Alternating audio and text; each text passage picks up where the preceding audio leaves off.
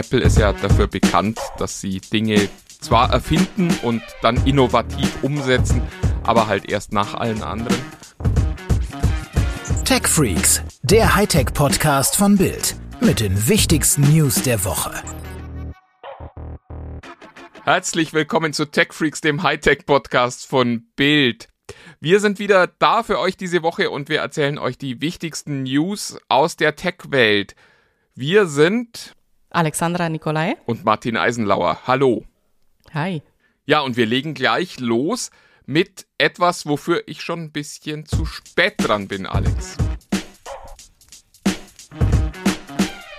News der Woche. Ja, äh, also was heißt zu spät? Es ist nie zu spät, um sich weiterzubilden. Aber für die, die ähm, jetzt gerade ihren Highschool-Abschluss quasi in den USA machen, ähm, oder äquivalent könnte man sagen, Abiball äh, bei uns auf der anderen Seite. Stellt euch mal vor, Abiball im Uber-Partybus. Das ist die Headline. Montag hat ähm, Uber verkündet, dass es neue Features auf den Markt bringt. Zunächst eben natürlich für den amerikanischen Markt, aber eins der allercoolsten Features, was sie halt rausbringen, man wird eben in der Lage sein, sich einen Bus mieten zu können und da drin tatsächlich Party machen zu können. Ich finde, es hat so ein bisschen was vom Bierfahrrad, wie du das erzählst. Ja, ich glaube, ich glaube, das ist auch so die Tendenz, mit der ich das halt so beobachtet habe. Das ist natürlich nicht das einzige Feature, aber das ist auf jeden Fall das, was mich sofort gehuckt hat, wo ich dachte, das kommt mir jetzt irgendwie also ich bin zwar auch nicht mehr im Abiball-Alter, ähm, aber wie gesagt, äh, man bildet sich ja gerne äh, ein Leben lang weiter, nicht wahr? Warum nicht das auch für die, ähm, wie sagt man, für die Junggesellinnenfeier dann halt nutzen oder genau für die ähm, Verrentungsparty oder so. Die Weihnachtsfeier.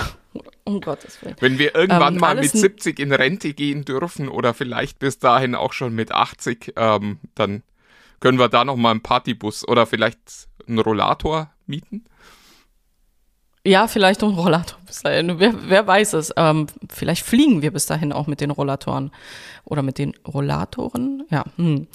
Ähm, was kommt eigentlich oder was steckt eigentlich hinter der ganzen, äh, hinter der ganzen Geschichte bei Uber? Ähm, es sieht so aus, als plant Uber langfristig der One-Stop-Shop zu werden für alles, was irgendwie Mobilität bedeutet, weil es geht eben nicht nur um den Partybus, den man dann chartern kann, sondern es geht auch darum, dass man ähm, erstens ein ganz tolles Voice Ordering, also dass man das Ganze dann per Stimme bestellen kann, aber dass man eben halt auch die, das Busticket und ähm, das Bahnticket und alles, was man halt so braucht zum Thema Mobilität, über Uber nachher dann ähm, bezahlen, bestellen kann. Das heißt, ich befinde mich dann in dieser Uber-Bubble jedes Mal, wenn ich vor die Haustür gehe und von A nach B möchte.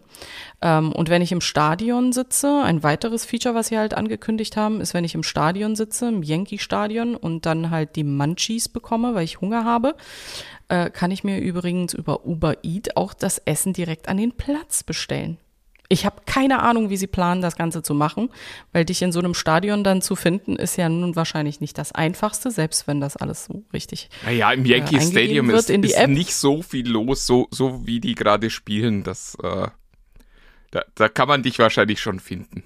Ja, aber wenn man sich den Joe DiMaggio Bagel direkt halt dann an den Platz bestellen möchte, ne, in es ist schon Sinne, eine lustige Idee und ich, also ich finde das Prinzip, das sie sich da vorgestellt haben, halt auch sehr, sehr spannend, weil wir hatten es im Vorgespräch ja schon kurz besprochen. Jeder von uns hat so wahnsinnig viele Apps auf seinem Handy, die er für seine Mobilität irgendwie braucht. Also ich sehe das bei mir. Ich habe eine HVV-App, ich habe eine BVG-App, ich, ich brauche äh, Uber, ich brauche, ähm, wie heißen die anderen, Voi, ich brauche äh, Tier und äh, dazu kommt dann noch die Bahn und äh, es ist halt einfach wahnsinnig nervig. Also ich habe so das Gefühl, ein Viertel der Apps, die ich regelmäßig benutze, äh, nutze ich nur dafür, um von A nach B zu kommen.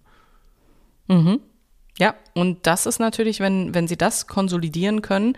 Ich meine, was heißt das auch? Das heißt, dass das ganze Geld im, äh, im ersten Schritt zu Ihnen fließt und natürlich dann interessant, äh, welche Verträge Sie dann ausarbeiten werden mit all diesen Services. Ähm, aber eben das äh, äh, Geld, was wir von Mobilität ausgeben, würde in erster Linie bei Uber landen. Ja, wobei, also ich, ich prophezei da heute schon, die werden an der deutschen Verwaltung scheitern. die, die schiere Bräsigkeit von öffentlichen Verkehrsunternehmen. Also wir sind da in Berlin ja verwöhnt. Die, die haben ja schon entdeckt, dass es ein Internet gibt und machen das auch ganz geil. Aber also bist du da irgendwie, ich sage jetzt mal in Freiburg, liebe Freiburger, nehmt's mir nicht übel, aber bist du da äh, so in, in mittelgroßen Städten, das dann auch irgendwie alles hinkriegst? Da weiß ich nicht. Kann ich mir nicht so gut vorstellen. Aber ich bin mir sicher, dass es eine Motivation dahinter geben wird, dann den Partybus zu rufen. Also selbst wenn es eben mit den Öffis nicht läuft. Der Partybus muss den Durchbruch bringen, ja. Oder der Partyrollator dann am Ende. Today we're introducing unser täglich Apple gib uns heute. Mir ist zu Ohren gekommen, dass jetzt hier der iPhone-Termin geleakt worden ist. Ja, der Termin für die nächste hohe Messe für euch Apple-Fans ist, äh, also wichtigster Termin im Jahr, so wie wir Christen wissen, Ostern und so, ist ja für euch Apple-Fans das ähm, September-Event oder das, das Fall-Event, auf dem es dann das neue iPhone geben wird. Und da ist jetzt eine erste Terminidee geleakt. Das soll der 13. September sein wer sich die Termine der letzten Jahre mal anguckt, es ist wenig überraschend. Es ist immer ein Dienstag, es ist selten der erste Dienstag im äh, Monat, sondern meistens der zweite. Ähm, die alten Tech-Hasen wissen erst IFA, dann iPhone. Und ja, insofern ist der 13. September eigentlich der Termin, den wir alle erwartet hatten. Neue iPhones wird es geben, das wissen wir ja schon, angeblich gleich vier an der Zahl. Ähm, es könnte auch die nächste Apple Watch noch mit vorgestellt werden. Das fände ich bemerkenswert, weil normalerweise das iPhone gern seine eigene Bühne hat und die Apple Watches eigentlich auch gern auf, äh, ja, wenn nicht eigenen Events, aber dann doch schon so auf äh, anderen Events vorgestellt wurden. Mal gucken. Es soll eine Extreme Edition auch nochmal geben, der Apple Watch für äh, Outdoor-Fans. Mhm. Also offensichtlich sind Aber da zu viele vom Mountainbike gefallen und haben ihre Uhr kaputt gemacht oder so dabei. Ja. Also in jedem Fall ähm, muss irgendwer Antrag stellen, dass das zu einem Feiertag ausgerufen wird, damit wir alle äh, in Ruhe dann auch in Ruhe die Keynotes dann äh, zu dem Thema betrachten können. Also bin ich jetzt stark dafür. Genau, die Netzteile Richtung Cupertino ausrichten und äh, dann andächtig so ins, ins MacBook starren. Ja, ich, ich, ich glaube ja, dass es, dass es eine eher langweilige Veranstaltung wird. Wir, wir werden wieder schon ziemlich viel wissen und der einzige wirkliche spannende Bereich in meinen Augen wird dies Jahr tatsächlich sein. Wobei, nee, das stimmt nicht. Ich bin schon wieder, ich bin schon wieder zu begeistert. Es werden zwei spannende Dinge sein, die, die es zu beobachten gibt. Nämlich einmal wie sich die Preise entwickeln. Also es gibt ja viele Beobachter, auch äh, sehr seriöse, die davon ausgehen, dass das iPhone deutlich teurer werden muss. Allein wegen der internationalen Rohstoff- und äh, Nachschubsituation. Und das andere wird sein, ob sie liefern können. Also die, die sogenannte iPhone City war ja jetzt lang im Lockdown.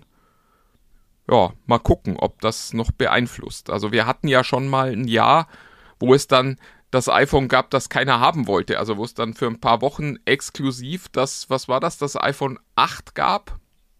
Und dann aber ja auch schon gleich das iPhone 10 kam. Und man so ein bisschen, ein bisschen warten musste auf das 10. Ja, das war ein bisschen demoralisierend, muss ich sagen. Daran kann ich mich noch gut erinnern. Weil man dann das Gefühl hatte, wenn man halt falsch aufs falsche Pferd gesetzt hat, dass man irgendwie zwei Nummern, ja, hätte man ja überspringen können. Wäre ja schöner gewesen. Ja, also da, da bin ich tatsächlich gespannt. Das ist durchaus dieses Jahr auch denkbar, dass es so ein, so ein, so ein Staggering gibt, also so eine, so eine Verschiebung, dass es zum Beispiel die, die iPhone-Modelle gefühlt gleich geben wird, die iPhone Pro-Modelle dann vielleicht erst im November. Ähm, ja, muss man sehen. Also die werden sich auf jeden Fall nicht das Weihnachtsgeschäft kaputt machen lassen. Und wenn es nur ist, dass sie mit, mit wenigen Geräten reingehen und dann die Leute quasi schon mal zum Bestellen bringen und dann halt später Wartezeiten haben. Aber ich äh, also kann mir nicht vorstellen, dass die sagen, wir schieben das ins Jahr 2023. Äh, da müsste wahrscheinlich schon ein Meteor einschlagen in äh, der iPhone City. Da reicht ein simpler Lockdown nicht.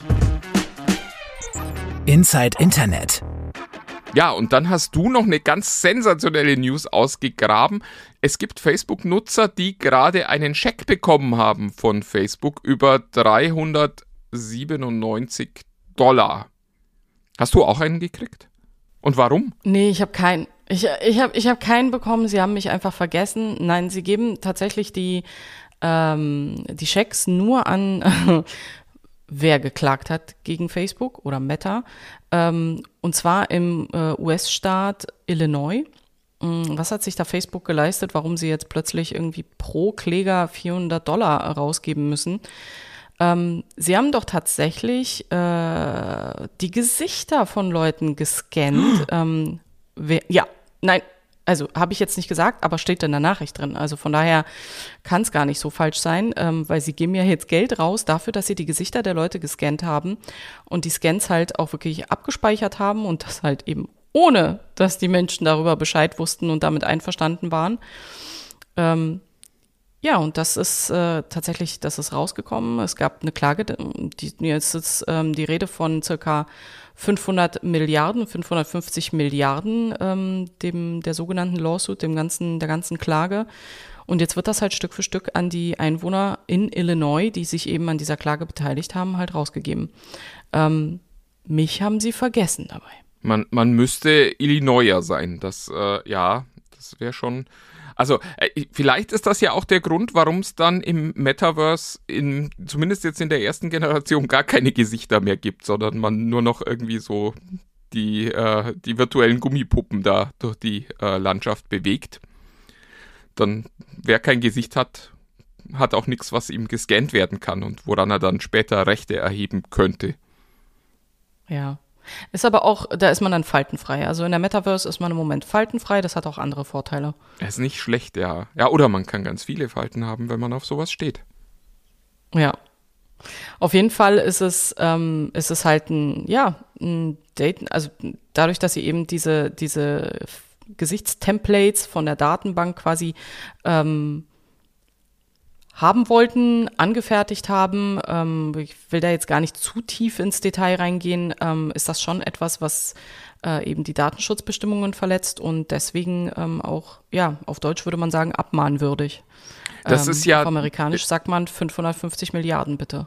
Das ist ja das Schöne äh, daran, dass so eine Klage mal funktioniert. Man hat so das Gefühl, es lohnt sich dann vielleicht auch zumindest ein bisschen zu klagen. Also mhm. das ist ja so das, das Problem. Es gab hier in Europa ja auch eine große Klage gegen Facebook und das ist so ein ewiges Hin und Her. Und ja, klar, das machen dann Anwälte für einen bei so einer Sammelklage, aber man hat auch oft so das Gefühl, ach ja, ob ich da jetzt noch mitklage oder nicht, macht ja auch keinen Unterschied. Das sollen doch bitte die Datenschützer machen. Und das ist vielleicht für viele jetzt mal ein Anreiz zu sagen, ach nö, ich, ich bin da nicht immer nur so dabei und ärgere mich dann wieder, was mit meinen Daten passiert, sondern vielleicht auch wirklich mal zu sagen, ja, ich kümmere mich da mal und wenn mich das ärgert, dann melde ich mich auch eben bei solchen Sammelklage-Dingern äh, an. Und vielleicht äh, sorgt es ja dafür, dass äh, Facebook sich in Zukunft auch ein bisschen mehr Gedanken macht, wie sie mit Daten umgehen. Ich meine, 550 Millionen, das hört sich jetzt für dich und mich nach viel Geld an, hoffe ich. Oder ich werde zu schlecht bezahlt. Oh Gott. Ähm, habe ich Milliarden gesagt? Entschuldigung, ich habe vorhin Milliarden gesagt, aber du hast natürlich recht, das sind Millionen. Es ist, es ist für Facebook natürlich jetzt kein, kein großer Posten, aber es ist ein Posten, der weh genug tut, dass man sich schon mal Gedanken machen muss. Und das ist das, was ich eigentlich ganz schön dran finde. Dass das einfach so, ja. ein, so ein sehr ordentlicher Warnschuss ist, der da mal kommt und lustigerweise auch aus den USA kommt, nicht hier aus Europa weil das wir hier in Europa immer so ein bisschen anders und komisch sind, kennen die ja schon. Insofern finde ich das ganz schön und freut mich für die Jungs in Chicago, dass die jetzt alle 400 Dollar kriegen. Ja. Ähm, für mich ähm, von, von Verbraucherseite, ähm, was lernt man auch dadurch? Ähm, nichts ist umsonst, nicht mal der Tod und auch nicht Facebook. Ja, es ist halt die, diese alte Geschichte. Wenn du nichts bezahlst, dann bist du nicht der Kunde, sondern dann bist du das Produkt, das bezahlt wird. Objekt der Begierde. Wo wir schon gerade beim Metaverse waren, es kommt was zurück, was äh, für mich so ein bisschen der Vorläufer des Metaverses war, nämlich äh, 3D. warst du, warst du mal im 3D-Kino? Du bist ja wahnsinnig viel jünger als ich. Äh, kennst du das überhaupt noch, dass man da mit diesen dämlichen Brillen saß? Ja, erst vor zwei Wochen. Okay.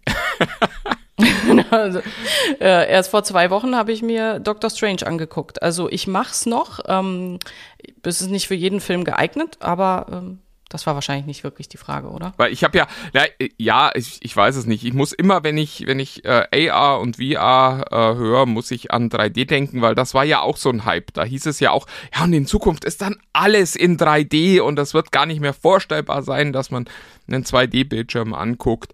Und ja, das ist ja so ein bisschen, wie soll ich sagen, versandet, weil die Technologie halt noch nicht so weit war, genauso wie beim Metaverse jetzt, wo man auch so das Gefühl hat.